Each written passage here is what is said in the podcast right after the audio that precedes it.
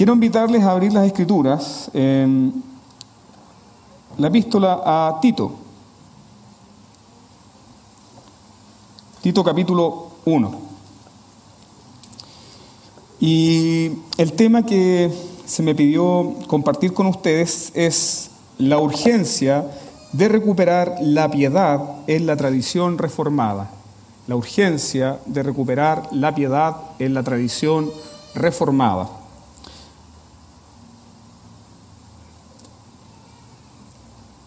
Voy a ocupar la versión 60, aunque tengo también la NBI acá, pero me da la impresión de que es mucho más rica en esta parte la 60. Damos lectura a la palabra de Dios. Pablo, siervo de Dios y apóstol de Jesucristo, conforme a la fe de los escogidos de Dios y el conocimiento de la verdad que es según la piedad. Conocimiento de la verdad que es según la piedad. Así resume el apóstol Pablo la esencia de la vida cristiana. Pablo podría darnos otra definición, porque Pablo eh, tiene un genio espectacular para resumir doctrinas gigantes en un versículo, sintetizarlas de esa manera. Y nos sorprende a menudo con, estas em, descripciones tan fantásticas. Pero cuando Pablo quiere hablar de la esencia de la vida cristiana, el apóstol Pablo la define como piedad. Y la NBI dice la verdadera religión. La verdadera religión consiste en piedad, en piedad. Pablo le está diciendo a su discípulo Tito, su compañero de milicia, este joven pastor que también recibe una carta al igual que Timoteo. Y esta palabra eh, abunda en los consejos del apóstol Pablo. Recuerden que Pablo le está diciendo a Timoteo, tanto en la primera carta como en su segunda carta, ejercítate para la piedad. Timoteo, preocúpate de ser un hombre piadoso, preocúpate de tener un corazón piadoso. Así que Pablo está hablando de que la vida cristiana, la esencia de la vida cristiana es piedad. Pero hoy el término piedad se usa de manera peyorativa. ¿Ha escuchado esto usted alguna vez? Sí, el hermano es piadoso, con un tono medio sarcástico, casi irónico. Y se nos enseña que muchas veces ser piadoso es algo malo.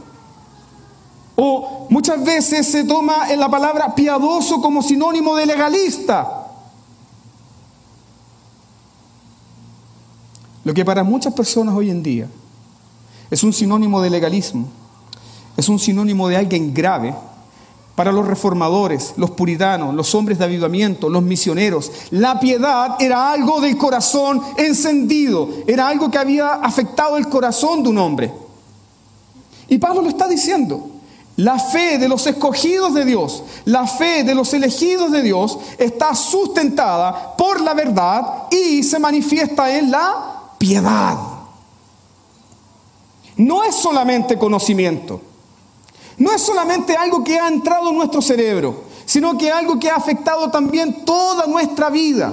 Es algo que hemos asimilado, algo que ha transformado nuestra razón, algo que ha transformado nuestros pensamientos, nuestro entendimiento, y eso se refleja en nuestra conducta. Así que esta falsa dicotomía, yo sé que usted ha escuchado esto, cuando dicen, no, mucho conocimiento mata la piedad. ¿Lo ha escuchado? Mucho conocimiento mata la piedad, o mata la devoción, o mata la espiritualidad. Así que, hermano, la letra mata. Sí, mata la ignorancia, mata la apostasía, como bien lo predicó el pastor Walter. Mata el demonio que llevamos dentro. O el otro extremo. Por un lado se nos dice, la piedad puede matar el conocimiento. Pero hay otros que hacen énfasis solamente en el conocimiento y no en la piedad. ¿Por qué hablo de esto? Y que será uno de los temas potentes que trataremos en la próxima conferencia. Porque hoy en día, como iglesia reformada, calvinista, abundamos en libros, conferencia tras conferencia podcast tras podcast, transmisiones en vivo, talleres, seminarios, encuentros, te encuentros, el encuentro 2.0. Pero nada de eso trae una reforma al corazón. Yo veo jóvenes comprando y comprando libros de teología. Y no es malo que compren libros de teología. El problema es que usan esos libros para ganar fama de cinco minutos en redes sociales y no para tener comunión con Cristo. ¿Falta piedad? Es necesario que como reformados recobremos la esencia de la piedad.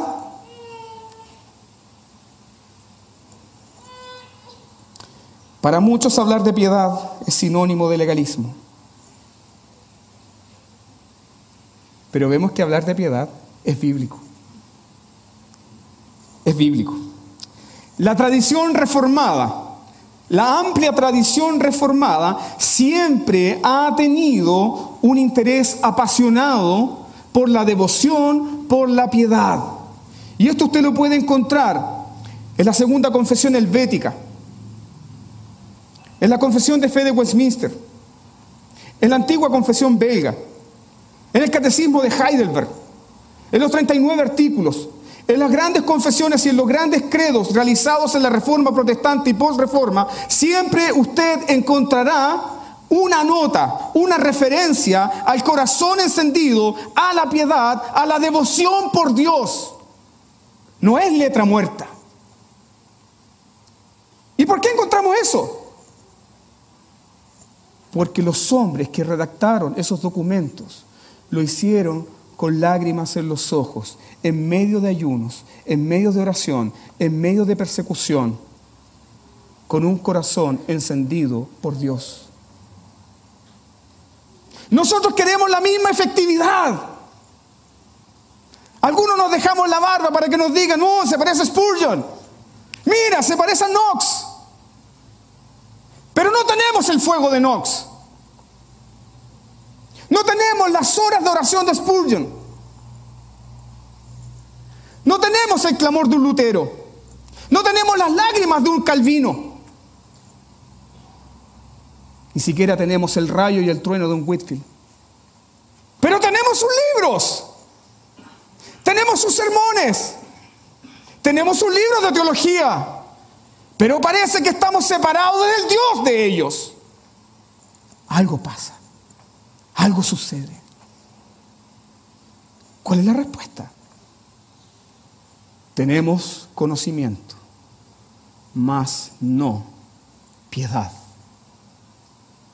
¿Cómo sé esto? ¿Cómo tú puedes decir esto, pastor? Haga el ejercicio. Pregúntele a cualquiera de sus miembros. Si él el día lunes está deseoso por llegar al culto público y manifestar su lealtad al Señor Jesucristo, pregúntale a ese miembro si él desea estar ahí de temprano para alabar al Señor junto con la iglesia y exaltar al Cordero que ha triunfado. Lo más probable es que te diga, no lo sé. Es que no siento de ir a la iglesia. Que creo que la iglesia ahora tomó una línea muy legalista y se me llama la obediencia. Eso revela la falta de piedad en nuestras vidas, en nuestras iglesias, en nuestros ministerios. No es nuevo esto. La piedad que recuperó la tradición reformada, la reforma protestante la piedad de Lutero, la piedad de Calvino, la piedad de los puritanos, hoy en día se usa como burla. Y no nos debe extrañar esto, porque recién Walter lo dijo, segunda Timoteo capítulo 3. Todo aquel que quiera vivir, ¿cómo? Al 6 y al 4. ¿Cómo te criaste? ¿Ah? Ni muy adentro que me queme, ni muy afuera que me congele. O, con la fe del carbonero, ¿cierto? ¿En qué cree usted? Es lo que cree mi iglesia. ¿Y en qué cree su iglesia? Es lo mismo que creo yo. Ahí. No. Segunda Timoteo capítulo 3 nos dice, todo aquel que quiera vivir piadosamente, es decir, más cerca del Señor, con un corazón encendido por Dios, con devoción por Dios, en la palabra, en oración, en ayuno, consagrado, ser un miembro útil de su iglesia, ese hombre, esa mujer va a sufrir persecución. ¿Y dónde va a sufrir la persecución? ¿Van a venir los testigos de Jehová a molestarlo? No. ¿Va a sufrir persecución dónde? En el mismo lugar donde sirva el Señor. Oye, que está canuta. ¿Y de cuándo te bajó tanta la espiritualidad? Ah, es que ahora eres amigos del pastor. Y queréis puesto. Y queréis que el pastor te considere. Los hombres de Dios, las mujeres de Dios, sirven a Dios porque han recibido un corazón piadoso, una devoción profunda por Dios. Juan Calvino, en la institución de la religión cristiana, define la piedad como una reverencia unida al amor de Dios que el conocimiento de Dios produce. Yo le desafío esto. Lea la institución de la religión cristiana y subraye cuántas veces Calvino nombra la palabra piedad. Lo dice así, una reverencia unida al amor de Dios que el conocimiento de Dios produce. Y luego afirma, no hay verdadero conocimiento donde no hay verdadera piedad. ¿Es algo nuevo de este Calvino? No, está citando Tito 1.1. La fe de los escogidos de Dios que es conforme al conocimiento y según la piedad. No está inventando nada nuevo Calvino, está siendo bíblico. El viejo catecismo eh, francés de Calvino, el catecismo de Ginebra de 1537, describe la piedad como, escuche bien, un puro y verdadero celo que ama a Dios completamente como Padre y lo reverencia verdaderamente como Señor abraza su justicia, escuche bien, y teme ofenderlo más que a la muerte. Un hombre piadoso siente más temor de faltar al culto que perderse un cumpleaños. ¡Ay, qué legalista, pastor! Es que tenemos que disfrutar con la familia. Parece que no hemos entendido nada aún. Los primeros 300 años de la iglesia cristiana, la asistencia al culto público era una declaración política. ¿Sabe por qué? Porque el día domingo, el Dominus Dei, el día del Señor, donde la iglesia se congregaba para exaltar al Señor, todos los cristianos, todos nuestros hermanos estaban ahí diciendo, Jesús glorios, Jesús es el Señor. Mientras que todos nosotros a boca llena proclamaban, César es el Señor. Y esa simple confesión, la primera confesión de la iglesia, antes del credo apostólico, antes del credo niceno, antes de Calcedonia, antes de los símbolos confesionales, antes de la confesión de fe de Westminster, la iglesia confesaba, Jesús es el Señor. Hombres, mujeres, niños fueron despedazados, fueron martirizados, a muchas mujeres se les clavó en estacas, se les juntó con brea para alumbrar los jardines de Nerón. Hombres eran descuartizados y amarrados con bestias. Solo por confesar, Jesús es el Señor. ¿De dónde brota eso? ¿Eso brota de la memorización? No. Eso brota de un corazón encendido. Eso brota de un corazón que desde lo interior, por el Espíritu Santo, como bien lo dice el apóstol Pablo en 2 Corintios, capítulo 12, nadie puede llamar a Jesús Señor si no le es dado de él Espíritu Santo. Esos hombres clamaban, Jesús es mi Señor. Tomen en cuenta esto. Cada vez que tú asistes al culto público, tú estás haciendo una declaración pública. Jesús es mi Señor, su pueblo es mi pueblo. ¿Recuerda la declaración de Ruth? Tu Dios será mi Dios, tu pueblo será mi pueblo. No se puede tener a Dios por Padre y desconocer a la iglesia. No se puede hacer eso. Encontramos que hay hombres que invierten en libros, hay hombres que pasan de conferencia en conferencia y sabe que maneja todo el metalenguaje reformado. Sí, pastor, ahora aprendí a decir Westminster. Ahora digo Heidelberg. Ahora digo Dort. Me aprendí un par de nombres holandeses. Se los puedo decir, pastor. Van Groningen, Van Til,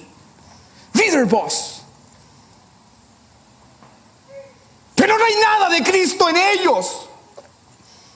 Porque cuando se trata de sepultar a otro, cuando se trata de maldecir, cuando se trata de chismoear, cuando se trata de pelar, no hay evangelio en sus vidas.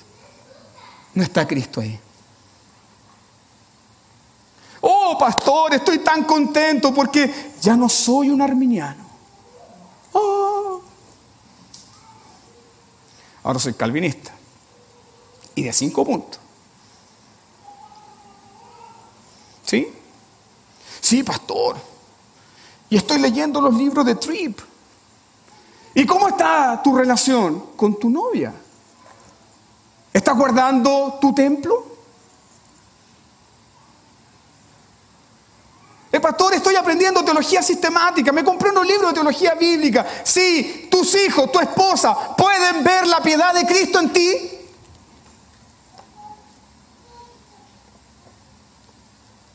Pueden ver un hombre sacrificado, pueden ver amor sacrificial, tus hijos pueden ver la compasión y la ternura de Cristo, el corazón piadoso de Cristo, ¿lo pueden ver?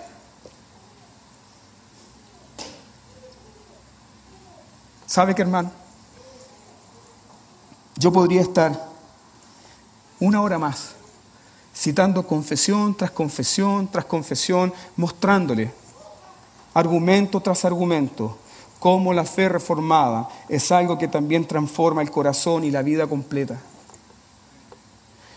Pero quiero que recuerde esto. ¿Por qué es tan importante la piedad? Porque el corazón de Dios es un corazón piadoso.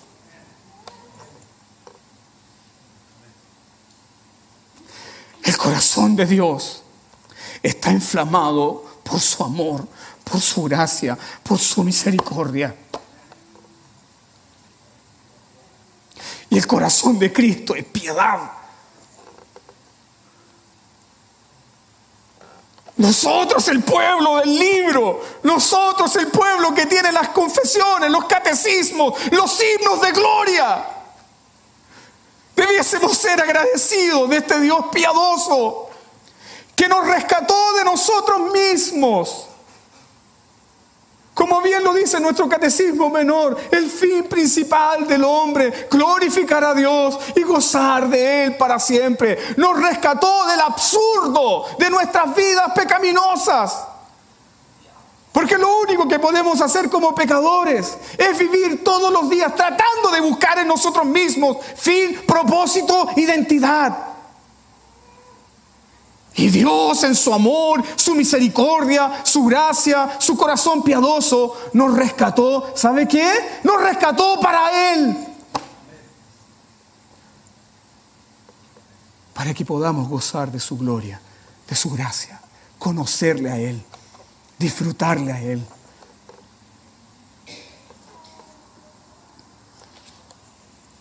Así lo refleja el lema de Juan Calvino en una antigua moneda de Ginebra. Un tibio domine pronte cincere. Mi corazón te ofrezco, Señor, pronto y sincero. Aquí te entrego mi corazón.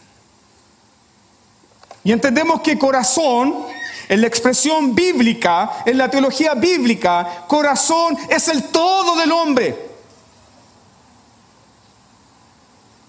De pronto escuchamos estos mensajes por ahí. No, si lo que quiere el Señor es mi corazón.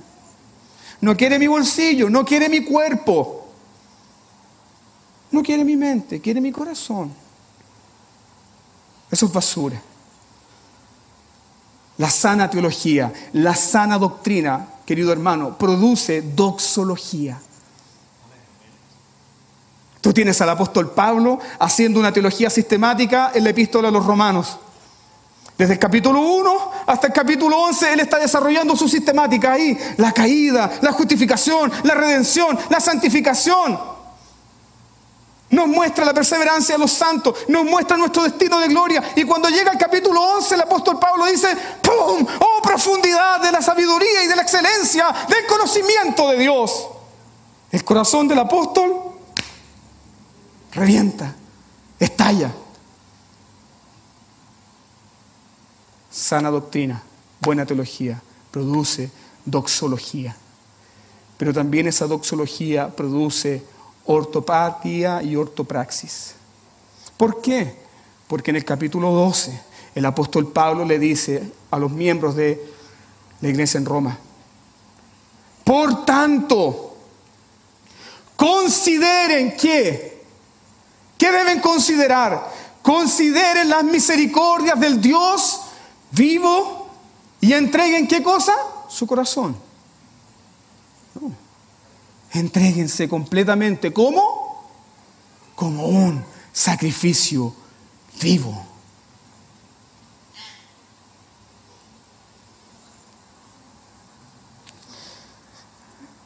Mi corazón te ofrezco, Señor, pronto y sincero.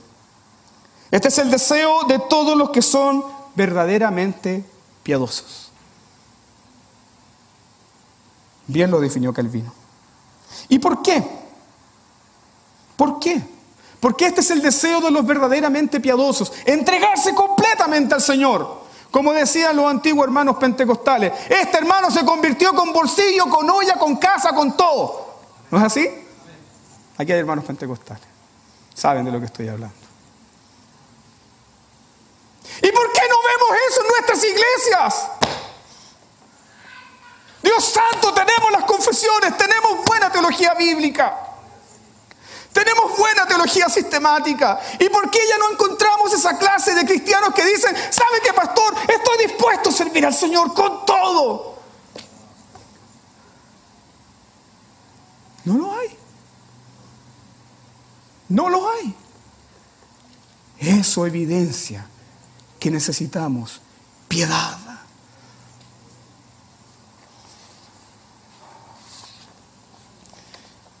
Y por naturaleza no tenemos un corazón piadoso. Por naturaleza no somos piadosos, hermanos. Usted todas las mañanas no se levanta, oh, cuánto te amo, Señor, sí te amo. No se levanta así por las mañanas.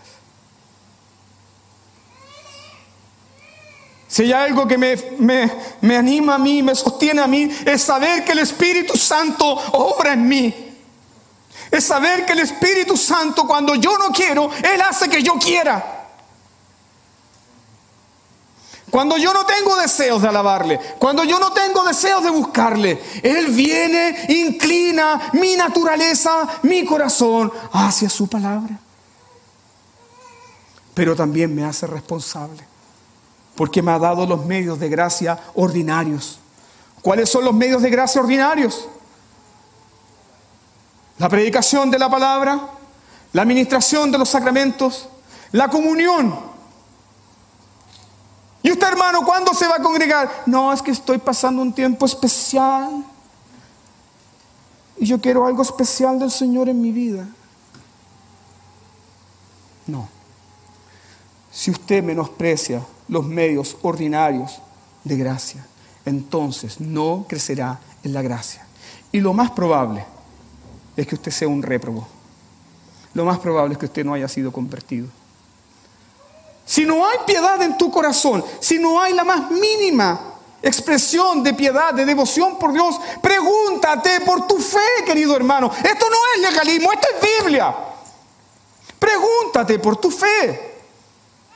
Así el apóstol Pablo dice, para vergüenza les digo a ustedes corintios, ustedes que se creen bacanes porque tienen visiones, ustedes que se creen bacanes porque hablan lenguas. Para vergüenza a ustedes les digo, ustedes no conocen a Dios. Pastor, yo conozco a Dios. Mire, mire, se lo defino al tiro. Dios es infinito, eterno, inmutable en su sabiduría, poder, justicia y bondad. ¿Ve? ¿Sí? Pero ¿qué pasa cuando no te toman en cuenta? ¿Qué pasa cuando no eres preferido? ¿Qué pasa cuando te traicionan? ¿Qué pasa cuando eres ignorado? Si tú conoces a Dios, entonces, ¿qué pasa cuando suceden todas esas cosas? Lo que sucede es que tú en realidad no conoces a Dios. Porque si conocieras el amor de Dios, nada de eso te importaría. Porque el amor de Dios llena tanto tu corazón que no necesitas encontrar satisfacción, sentido, identidad y propósito en criaturas falibles como tú. Estás lleno del amor de Dios. Conoces a Dios, estás lleno de su amor. ¿Y sabes eso en qué te convierte? Te convierte en un cristiano electrificado por el poder de Dios. Te convierte en un cristiano atrayente. Si conocieras en profundidad el amor de Dios, ¿sabes lo que pasaría contigo? No dejarías de hablar de Él, lo recomendarías, lo recomendarías a cada rato, a cada instante, con tus amigos. Sería todo lo que llena tu conversación. Yo te pregunto esto, ¿llena tu conversación el amor de Dios? Cuando usted está embobado por algo, usted no deja de hablar de eso. O si no, pregúntenle a los pololos. Ay, es tan lindo, mira sus ojos, mira su pelo, mira sus labios. Y todo el día así. ¿Por qué? Porque eso ha llenado, haya cautivado su corazón.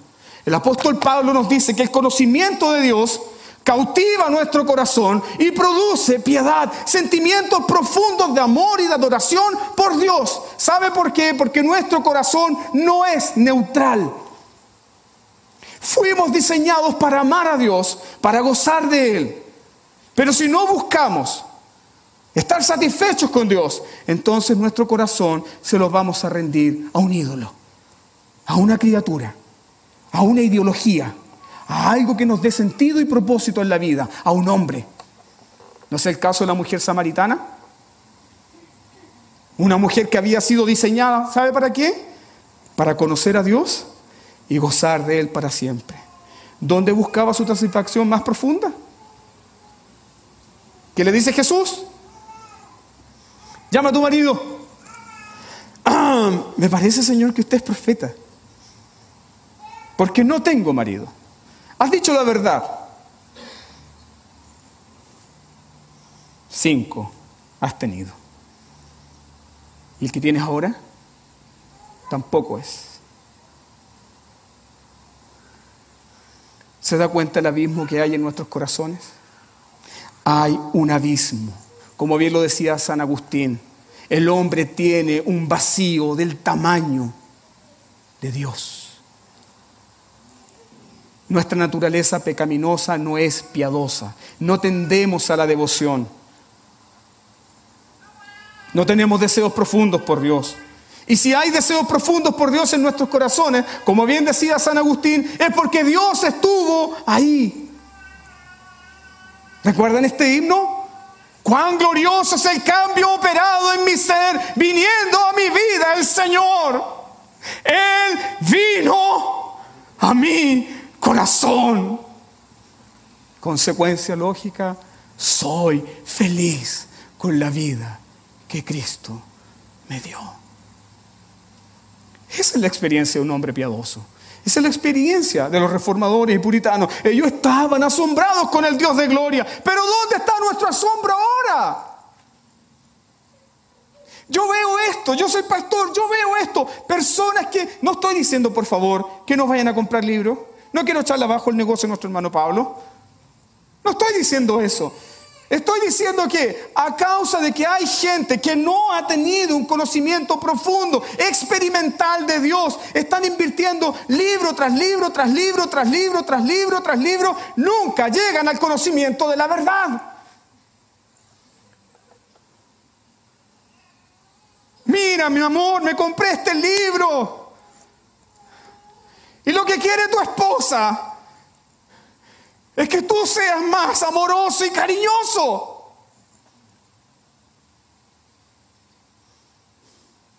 Mire, pastor, ahora estoy aprendiendo griego, pero cuando está con sus amigos habla lenguas extrañas. ¿Ah? Habla griego coiné, el, el del vulgo, o el palebreo. Entonces, queridos hermanos, ¿puede existir piedad por Dios en un corazón muerto? No. No. No hay piedad en un corazón que está muerto. Esto es como echarle agua a un pato. Usted va a tomar un pato, le va a echar agua y el pato ¿qué va a hacer?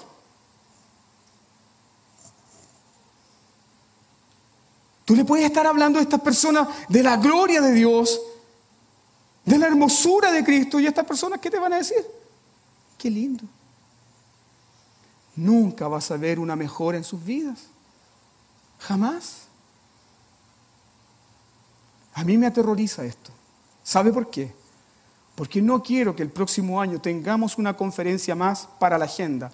Pasó, fue bonita. Vino Lee Gates, vino Mark Jones, vino Iver Martin, Vino Daniel Hyde, oh maravilloso, nos sacamos fotos y nuestra vida sigue como el demonio. Eso sería un desastre. Eso sería una tragedia. ¿Sabe por qué? Porque todos nosotros compareceremos ante el tribunal de Cristo y daremos cuenta por lo que hemos recibido.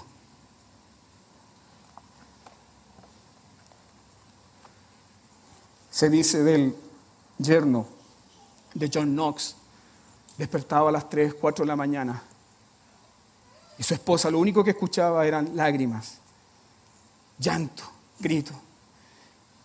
Y su esposa le decía, amor, cariño, está helado, vente a acostar, ven a acostarte, ya es muy tarde.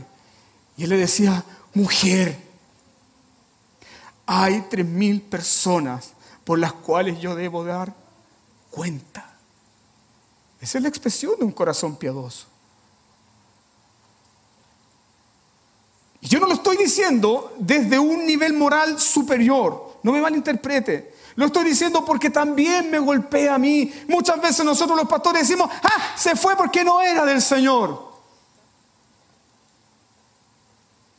Un corazón piedoso es el corazón de Cristo. Ve a Jesús llorando por Jerusalén. Es el mismo corazón que dice, arrepiéntanse. Lo dice con lágrimas.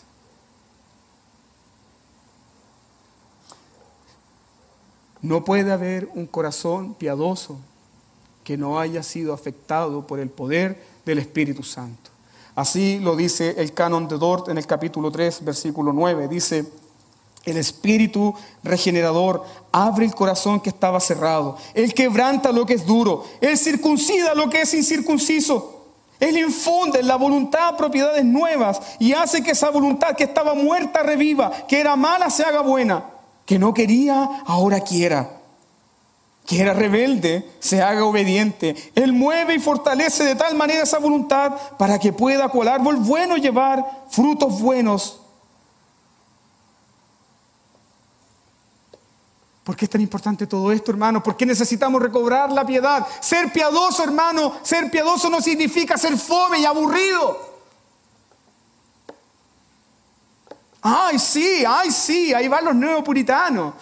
Ay, sí, ay, sí. Le faltan las pelucas blancas. Para que ustedes sepan, los puritanos eran la gente más alegre, ¿o no Israel?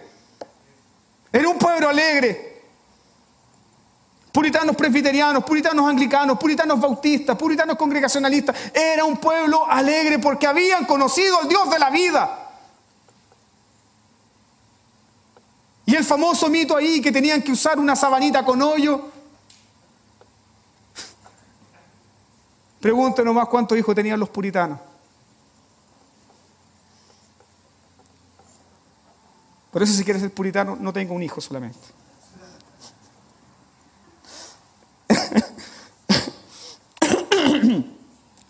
El antiguo puritano William Ames definió la teología como la teología es la doctrina o la enseñanza para vivir a Dios. ¿Por qué? Porque Dios ha establecido una conexión inseparable entre el conocimiento y la práctica del conocimiento. No hay división.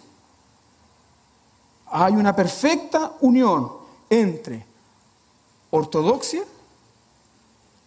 ortopatía, ortopraxis. De otra manera, nuestra fe sería como la fe de los demonios. Ellos conocen que Dios es trino. Ellos saben de las dos naturalezas de Cristo. Conocen la Biblia. ¿No es el caso de Satanás que citó el Salmo 91? Ese salmo que algunos lo tienen ahí empolvado.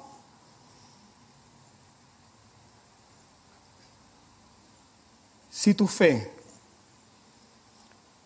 no es expresada en una vida de temor reverente, de gozo, de alegría, de devoción por Dios, Pregúntate, porque puede ser la fe de los demonios. Para concluir, es imposible ser piadoso si el corazón no está saturado del temor de Dios. Jamás seremos un pueblo piadoso, bautistas, presbiterianos, anglicanos, hermanos pentecostales, evangélicos de Chile jamás seremos un pueblo piadoso que pueda contrarrestar la maldad que está surgiendo en este país si no hay temor de Dios en nuestros corazones. Pero tenemos conocimiento de Dios. Estoy estudiando en el seminario. Yo te desafío a que leas por favor 1 Samuel capítulo 2 y te vas a encontrar con la historia de los hijos de Eli. El texto es brutal. El texto dice, estos sacerdotes eran hombres impíos, sin conocimiento de Dios. Perdón, ¿cómo? ¿Tú sabías que los sacerdotes del Antiguo Testamento debían ser elegidos cómo? Con lupa. No debían tener ni un defecto, ni mancha, ni verruga, sino descartados. Y además, los sacerdotes del Antiguo Testamento debían conocer perfectamente la ley de Dios. Debían tener un conocimiento de qué? Del tabernáculo, donde descendía la gloria del Dios vivo. Y cuando yo leo ese texto, yo veo estos hombres que se han acostumbrado al ministerio, se han acostumbrado a las ofrendas, se han acostumbrado a la cosa monótona.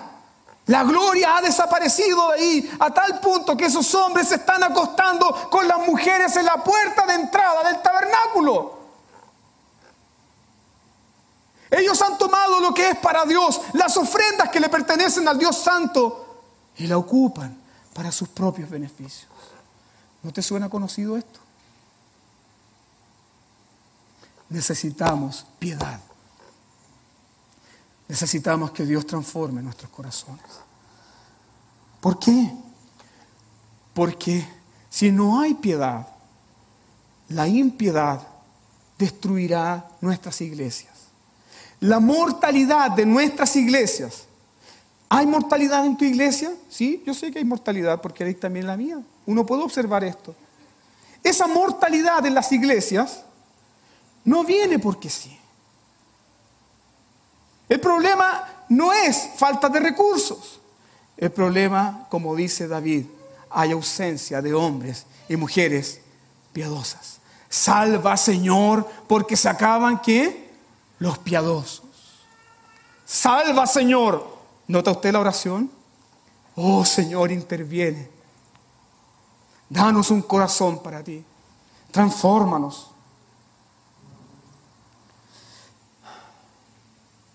Como reformados, como calvinistas, necesitamos recuperar la piedad. Y necesitamos de despojarnos de este mote. No tenga miedo de decir, quiero ser un cristiano piadoso. Ni tenga miedo del mote que le digan, ah, ahí va el pietista, va el pietista. Ser piadoso no es sinónimo de ser aburrido, agrio. De estos viejos que bautizaron con vinagre. Ser piadoso es tener devoción profunda por Dios y por su pueblo. ¿Estamos lejos de esto? Sí. Pero estas conferencias están pensadas, ¿sabe para qué? Para juntos pedir por un avivamiento, por la intervención del Dios vivo. Dios nos bendiga. Dios bendiga su palabra. Dios bendiga esta nación. Dios bendiga nuestro Chile. Dios bendiga a todas las iglesias aquí representadas. Dios bendiga nuestra nación para que el calvinismo que profesamos no sea una filosofía hueca y sin vida, sino que verdaderamente el calvinismo que profesamos transforme nuestro corazón y transforme esta nación y encienda esta nación. Y Dios levante miles de predicadores encendidos para transformar esta nación. Hombres y mujeres que aman a Dios con todo su corazón, con toda su mente, con todas sus fuerzas. A Él sea la gloria por los siglos de los siglos. Tengamos un momento de adoración. Padre, no tenemos excusa cuando meditamos, Señor, en lo que es la piedad no podemos pensar que esto es un lujo para algún tipo de cristiano puritano. Tu palabra bien lo dice, que todas las cosas que pertenecen a la vida y a la piedad nos han sido dadas para vivir para tu gloria. No tenemos excusa, Señor. Así que aquí renunciamos, Señor, a nuestra impiedad. Renunciamos, Señor, a nuestra idolatría, a nuestro orgullo a nuestro orgullo teológico absurdo. Somos tan infantiles, Señor. Compramos libros solo para mente lucir que sabemos algo de ti y no sabemos nada. Perdónanos, Señor. Cantamos de una gracia que ni siquiera emociona nuestras vidas. Perdónanos, Señor. Hablamos de santificación y no estamos santificando nuestras vidas. Llenamos nuestros muros con frases bonitas, mas nuestros hogares están secos y sin vida. Señor, aquí estamos delante de ti y confesamos todo. Como Calvino, y como Pablo, y como Agustín, y como los grandes reformadores. Sí, Señor, danos un corazón para ti. Mi corazón te entrego, Señor, pronto y sincero. Abre nuestros ojos, Señor, y danos deseos de ti, para que tu nombre, que es santo, que es glorioso, que es maravilloso, sea glorificado. En el nombre de Jesús oramos. Amén. Amén. Dios sea glorificado, hermanos.